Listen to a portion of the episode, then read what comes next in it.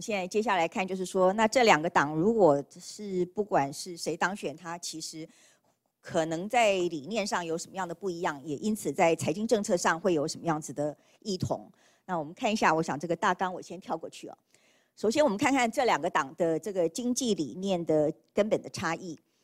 那么先看就是这个，因为是根本的差异了哈。那我们先看就是以党来讲的话，首先是这个民主党。那么他自从一九三零年代罗斯福啊总统新政以来呢，基本上他就是比较偏向凯因斯学派。所谓比较偏向凯因斯学派，他就是认为大政府主义，也就是说政府要多做一点事情，多照顾一些呃老百姓。那既然要多做一点事情的话，当然就需要多收一点啊，这个就是多收一点钱哈，就是多呃多有一点税收。那因此它这个整个是一套的，就是政府支出是增加的，那是比较大的。那当然政府的这个税收也是要求要比较高的，所以他比较主中呃主张这个这个课税要比较重，那扩大政府支出。那当然拿了钱以后呢，他就会做的一些事情，就是譬如说像社会福利的照顾，尤其着重医疗跟教育，然后支持譬如说调高基本工资等等。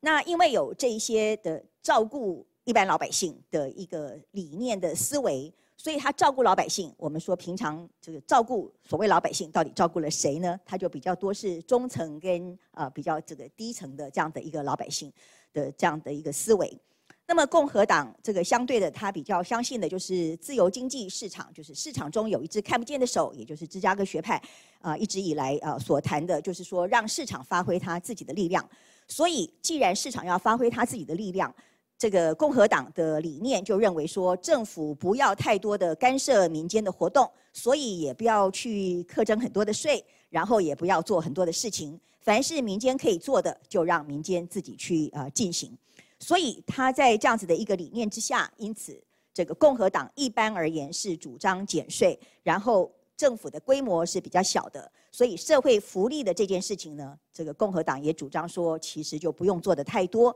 那么嗯，尤其是对企业的松绑，也是共和党非常强调的一件事情，因为唯有松绑才能够让企业发挥他自己追求最大利润的一个条件跟前提。所以共和党在一般看起来有很多的作为上面呢，也大家会觉得相对比较倾向照顾富人。那么这是基本理念上的一个不同。可是虽然说这个两党有基本理念的不同，可是真正你看美国的历史到现在，当然每一任的总统其实都他的作为未必完全就是跟这个共和党跟民主党的这样子的一个是完全一致的，是不一定哈，就还是看个人。那么我们就看一下，就是说共和党跟民主党呢，它哪一个党从历史上看能够看得出说谁创造出比较好的经济表现呢？那这个经济表现有几个角度，一般来讲比较常去观察的，就是第一个当然就是经济成长率 GDP 的成长率，第二个就是说就业创造就业的能力，第三个就是维护政府财政的健全。所以我们从这个三个角度很简单的看一下，以平均的经济成长率来看的话。啊，到现在看起来，如果你纯粹拿数字来计算的话，是民主党的表现比较佳。那不过当然是每一个它有一个不同的背景啊，这个我们现在先不谈。那么以创造就业成绩比较的话，看不出哪一个党好像比较好。那么以政府财政来看，也是并不见得看得出哪一个党有明显较佳的成绩。所以我们看这个。一直以来啊，就是不管是谁当选，从历史上来看，经济都是向上成长的。我想这个图很清楚，你看这个每一任的总统啊，不管是谁，其实这个经济啊都是在往上成长。那么除非非常特殊的，譬如说碰到一九三零的这个经济大萧条，或是二零零八，当然是也是受到一些影响之外啊，那当然还有最近的这个我们看到很明显的这个在川普这个 COVID nineteen 的情况之下，那么 GDP 是受创的。好，所以接下去我们看的就是说，历史上的经济的表现，它各有千秋，并没有说哪一个指标让我们很清楚的可以看到说哪一个党一定执政的时候会比较好。那也因为从这些指标没有办法很明确的有说哦谁赢谁输，没有这样子的一个清楚的答案的话，那其实这两党当然就是基本上一直维持他们自己各自的理念。如果说我们从历史上看到，就说哦，明显的，如果是民进党的呃民主党的这种做法是会胜出的话，那么大家当然就是理念思维上也会有一些改变。可是并没有，就是看不出哪一个党呃比较比较不同。所以在这边我们看到，就是以这个譬如说红色跟蓝色，就像刚才王教授所提的，我们说这个啊，民主党是蓝色，然后共和党是红色。所以这边我们看到，就说历年 GDP 的平均增长啊，我们可以看到，如果我们把这个呃所有的这个民主党的总统任内的这个 GDP 啊平均算起来，然后相对于共和党。啊，红色跟蓝色，我们可以看到，其实这个答案的话，就是民主党平均是五点二趴，共和党平均是一点四趴的经济成长率。那么就是这个蓝色的民主党比较高。可是比较高的原因呢，是你看到最左边的，就是罗斯福那时候，因为是在这个呃 Great Depression 之后，所以它有一个十五趴的经济成长率，是非常的高，从最低的这个谷底翻上来的。所以这是一个我们说这叫做一个 outlier 啊，就是一个呃比较特例的情况。那么另外我们也看到这个 Hoover 在最右边呢，他刚好那时候是共和党。那么 Hoover 他碰到的是一个 Great Depression 的一个情况，所以它是最低的啊。所以这样两个呃这个两相作用之下，当然我们看到民主党的这个表现。这个民主党有一个五点二，那么共和党有一个一点四啊。我们说这个其实是有一点是偏差的。所以如果我们把这个去掉的话，哈，我们看到就是这两个所谓的 outlier，啊，两个极端值删除以后，我们看到平均而言，民主党还是稍微比较高一点，因为民主党的平均是三点六趴，共和党平均是二点八趴，好，所以这个是从经济成长率是可以看得见。那么我们就看看说，那它两边的作为到底有什么样子的不一样呢？财经政策有什么对照？那这个经济学的第一个最基本的这个总体经济，就是说这个一个国家的这个产值呢，Y 是跟等于从哪里创造出来？是第一个是 C consumption 民间消费，第二个 I 是民间投资 investment，然后 G 是政府的支出，然后第四项 X 减 M 是出口减进口，就是外贸。所以要创造 Y 的成长，也就是创造这个 GDP 的成长，它总是从这几项因素里面去创造。可是到底从哪里创造？就是这个两个党的理念上的不同。民主党呢是认为说这个 G 很重要，说要所以要以扩大政府支出的方式去带动经济的成长，所以这个多多支出这是他们的想法。那么共和党呢，就是除了基以外，他觉得都呃扮演更重要的角色。所以这个西民间的消费、民间的投资，或是甚至外贸，都是要用减税的方式，让这个民间的力量可以出来去创造 GDP 的成长。那么创造就业也是一样的不同的理念，因为民主党认为政府有责任带动就业的增加，所以它扩大政府的支出呢，去带动就业。那么共和党就相信说，其实要让民间的力量发挥，自然民间就会去请很多人来就业啊，所以这个是呃也是理念思维不同。那我们看到从过去历史的资料也可以看到，这个失业率其实是上上下下，并不见得有因为哪一个党的不同的理念造成完全不同的结果。那么最低工资的理念也是不同的。民主党是认为说，因为要照顾弱势族群，他主张说要定定最低的工资，而且主张这个最低的工资常常要往上调。可是共和党就相信说，你最低工资定定下来，譬如说你定个呃，譬如说二十块美金的最低工资，那么其实依据市场规则，凡是他的生产力低于二十块美金的人，其实他就变成没有工作了，反而帮不了他。所以像这种争议，都是这个百年来。啊，争议不休的一个不同的理念。那么政府的债务的这件事情呢，民主党就认为说，既然政府要做很多的事情，那在尤其是比较不景气的时候，在这个短期之间，政府其实增加举债是没有关系的。那么共和党原则上就是说，希望最好是能够维持财政平衡，小政府主义。所以这个加税减税的态度也不同。那民主党就觉得说，那是应该要课税。那么课税到底对谁课税呢？最好是对比较有钱的这个族群去课税，富有的族群课税。那共和党就主张说是应该减税。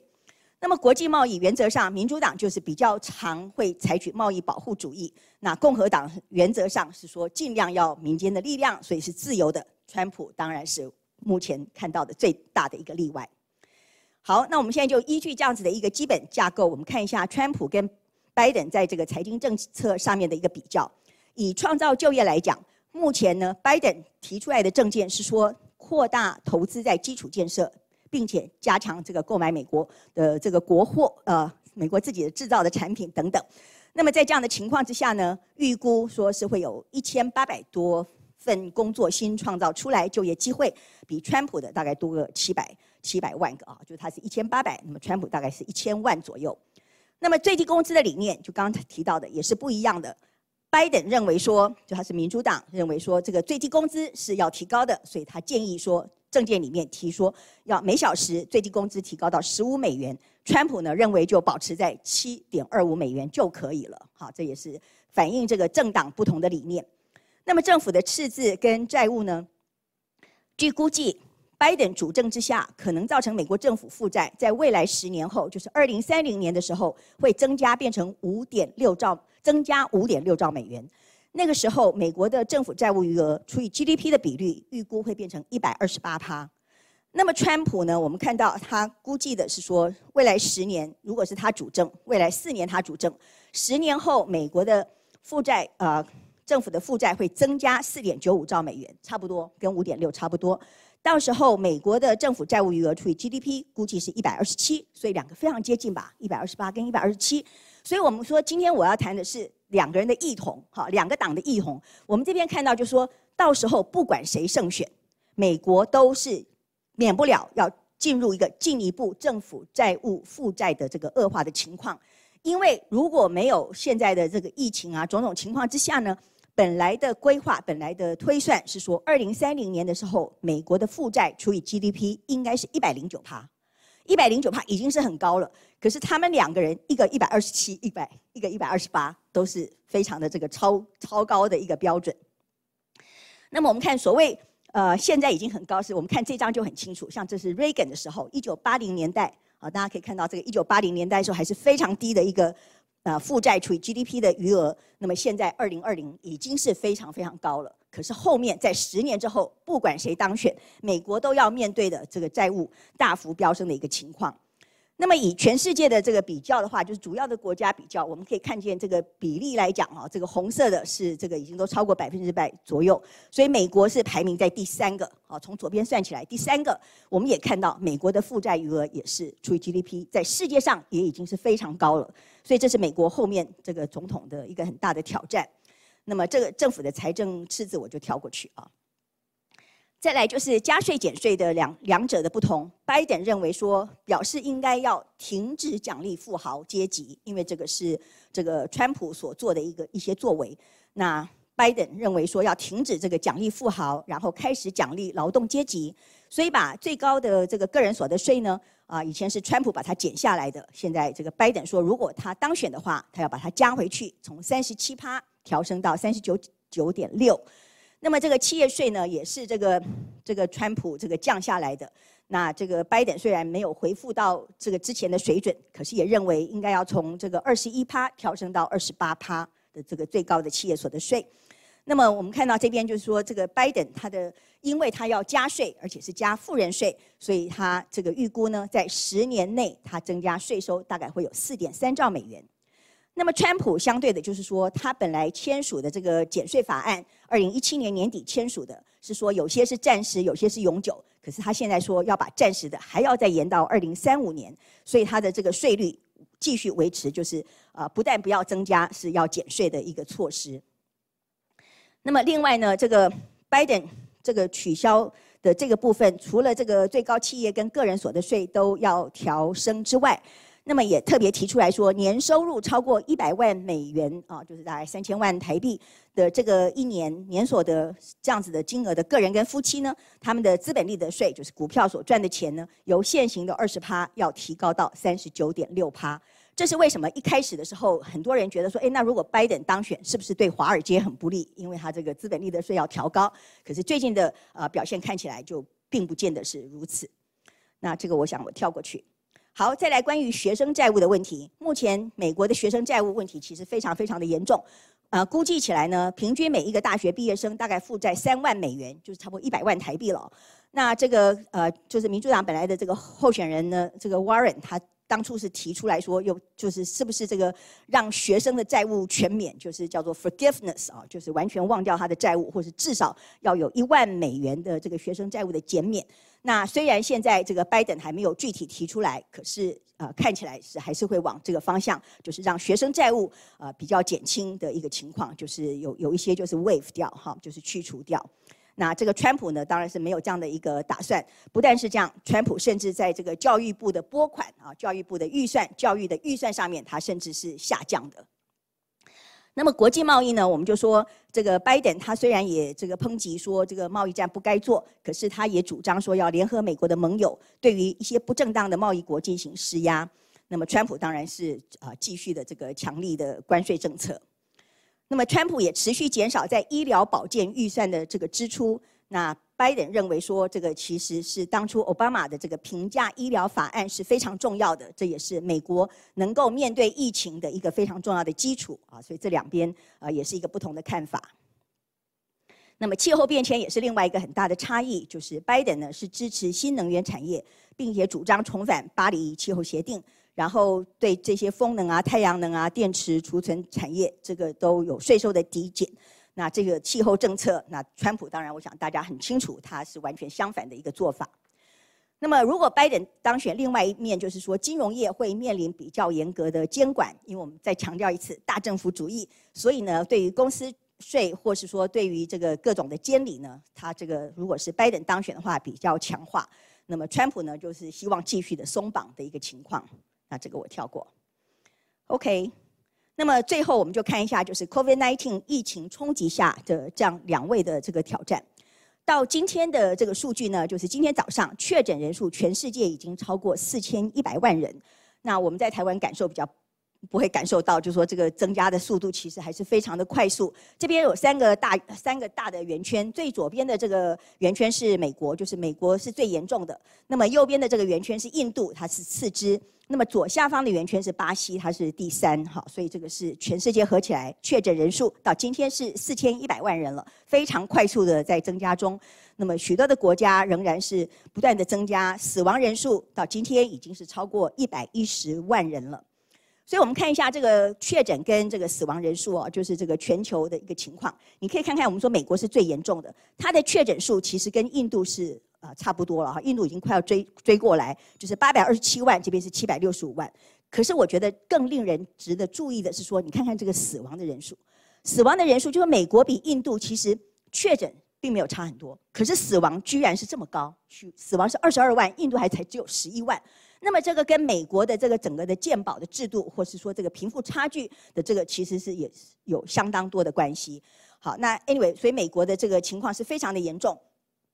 那么依据这个 IHME，它预测呢，这个疫情的死亡人数是就是预测到这个呃明年的时候哦，二零二一年的时候呢，那我们可以看到它当然有不同的情境，可是不管哪一种情境，它其实都死亡人数都还要大幅飙升。它会依据说大家有没有都戴口罩啊，防疫是不是很好啊，还是就太早就解封等等，因此这个范围是不一定的。可是不管哪一种，我们可以看到，其实预估呢，现在的死亡人数可能是甚至还要这个几乎 double 的一个情况，所以还有第二波，第一波都还没有完的时候，可能还有第二波、第三波的流行。那么这里，因此我们看到，就是除除了直接面对这个疫情所带来的经济冲击以外，有个非常大的挑战，就是 K 型复苏的疑虑。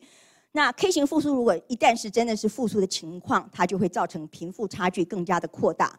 那么目前我们看到这个所谓的 K 型复苏呢，就是一一根棒下来，就是衰退以后呢，上半截快速的复苏，譬如说像科技、医药行业；那么下半节持续的衰退，像航空、旅游、零售、餐饮。那么刚好就是往上走的这些人，获利的人，这些人赚钱的这些人，都是本来就是或是比较有钱，或是比较有 knowledge。的这些人，那么往下的都是比较是中下的阶层，所以它会造成，如果真的是 K 型复苏，它会造成更加严重的这个一个贫富差距的问题。那美国的科技股当然在这个疫情后呢，股价一路飙涨，Facebook 啊、Apple 啊、Amazon 等等。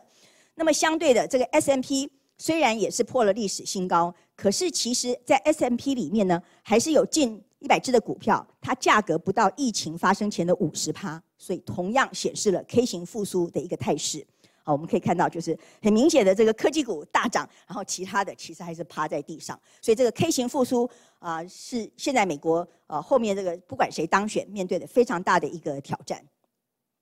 那么也从过去的这个对流行病的影响呢，会看到说它对经济的影响，其实在不同的群体有差异。简单讲，就是说它对这个高等教育的这些就业的人口其实没什么影响。可是对比较中下阶层的，其实伤害是非常的大。那这个也是因为这个研究里面显示说，譬如说，啊，对近几年来，不管是二零零三的 SARS，或是 H1N1，或是 MERS，或是伊波拉病毒，等等去做研究，它范围当然不一样，可是研究都同样显示一件事情，就是说在疫情过后的五年之内，其实贫富差距都是更加的恶化和严重，啊，所以就是历史经验告诉我们说，疫情后五年贫富差距扩大，所以结论就是说，这个疫情的伤害，当然这个对人类的健康跟生命伤害非常的大，可是它造成经济跟金融趋势的改变是更大的，所以在这个时候，到底是不是？呃，对于财经政策上比较是需要，不管是对这个受伤族群的照顾，尤其是弱势族群的照顾，或是说在医疗啊、健保这些事情上面比较更多的一个支出，这个其其实我认为也是在这次的选举里面扮演非常重重要的一个角色。那么，这个基于两党财经理念的差异。那我们看到，就说如果拜拜登胜选的话，美国政府有可能推出这个规模巨大的一个经济刺激的政策。那这样子的话，当然是对于经济复苏是有帮助的，尤其是绿色能源、交通基础建设、医疗行业等等，这个民主党一向重视的领域，啊，就会有更多的投资。那当然，最后就是说 K 型复苏的忧虑，更是美国目前跟未来的头号难题。贫富差距的问题，如果没有办法解决的话，不管是哪一党执政，都将为美国未来的经济跟社会带来根本上的改变。那我想，我今天就讲到这边，谢谢大家。